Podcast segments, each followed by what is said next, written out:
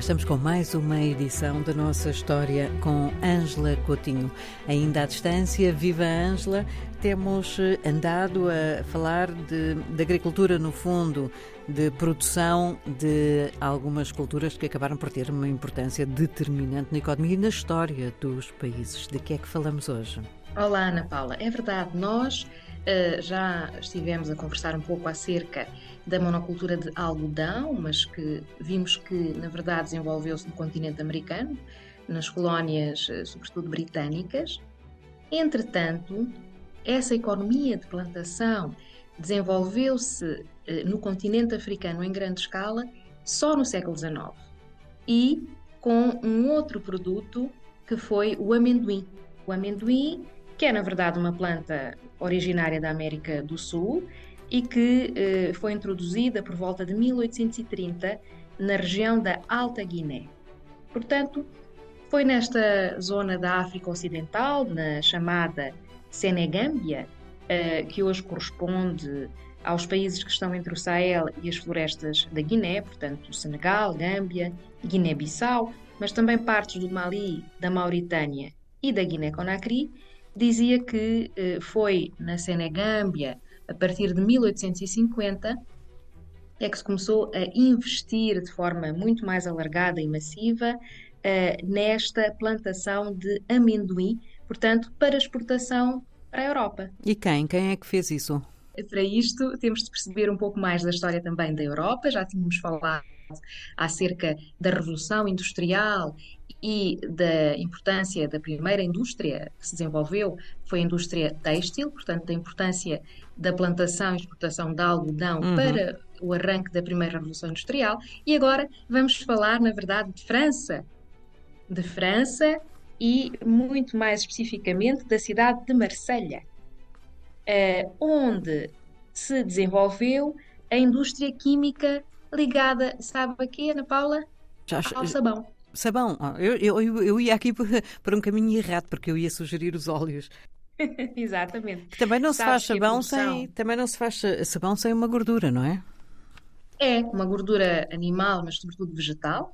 Eh, e eu até estive a ver que uh, Lisboa, Génova e Marselha eram, desde o século X, capitais importantes na produção de sabão uh, e que se fez muito em Marselha com azeite.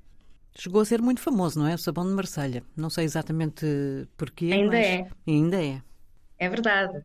Era um sabão feito à base de azeite, eh, de oliveira, mas eh, em finais do século XVIII, um químico francês, Nicolas Leblanc, lá está, fez inovações científicas na área da química e passou a ser possível uh, introduzir, através de um processo químico, não é? Uh, componentes que vieram a permitir uma produção industrial uh, de sabão.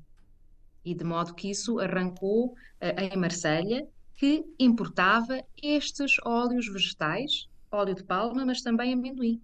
E daí a necessidade de aumentar a produção de amendoim. Exatamente. Uh, o que é muito interessante, Ana Paula, nós percebermos, e para que fique muito claro para os nossos ouvintes, é que os estudiosos consideram que foi nesta altura que o continente africano inseriu-se de facto uh, na economia capitalista mundial. Hum? E porquê?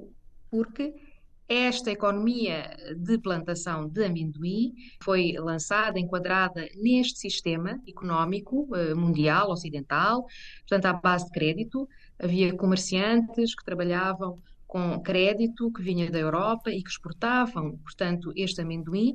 E há aqui dois pontos muito importantes para percebermos o que se passa hoje em dia uh, na maioria dos países africanos. Uh, a África começou então a exportar estas eh, monoculturas, mas sem a industrialização. Produzindo a matéria-prima essencial e não ficando Ora, com nenhum valor acrescentado, é isso? Exatamente. Nós sabemos que os produtos industrializados é que valem muito mais dinheiro e as indústrias eram criadas nas respectivas metrópoles. Hum? Por conseguinte, temos um modelo económico, uma forma de inserção na economia mundial que, grosso modo, é a que prevalece até os dias de hoje. Uh, e depois com alguns outros detalhes, por exemplo, hum, foi com, uh, digamos assim, este novo investimento no continente africano que ocorre ao mesmo tempo em que se dão as guerras de conquista do território e também a luta contra a, a escravização de pessoas, hum, nesta altura começam a fazer-se investimentos nos portos, nas cidades portuárias, de modo que as infraestruturas em África foram uh, criadas uh, nesta, com base nesta lógica.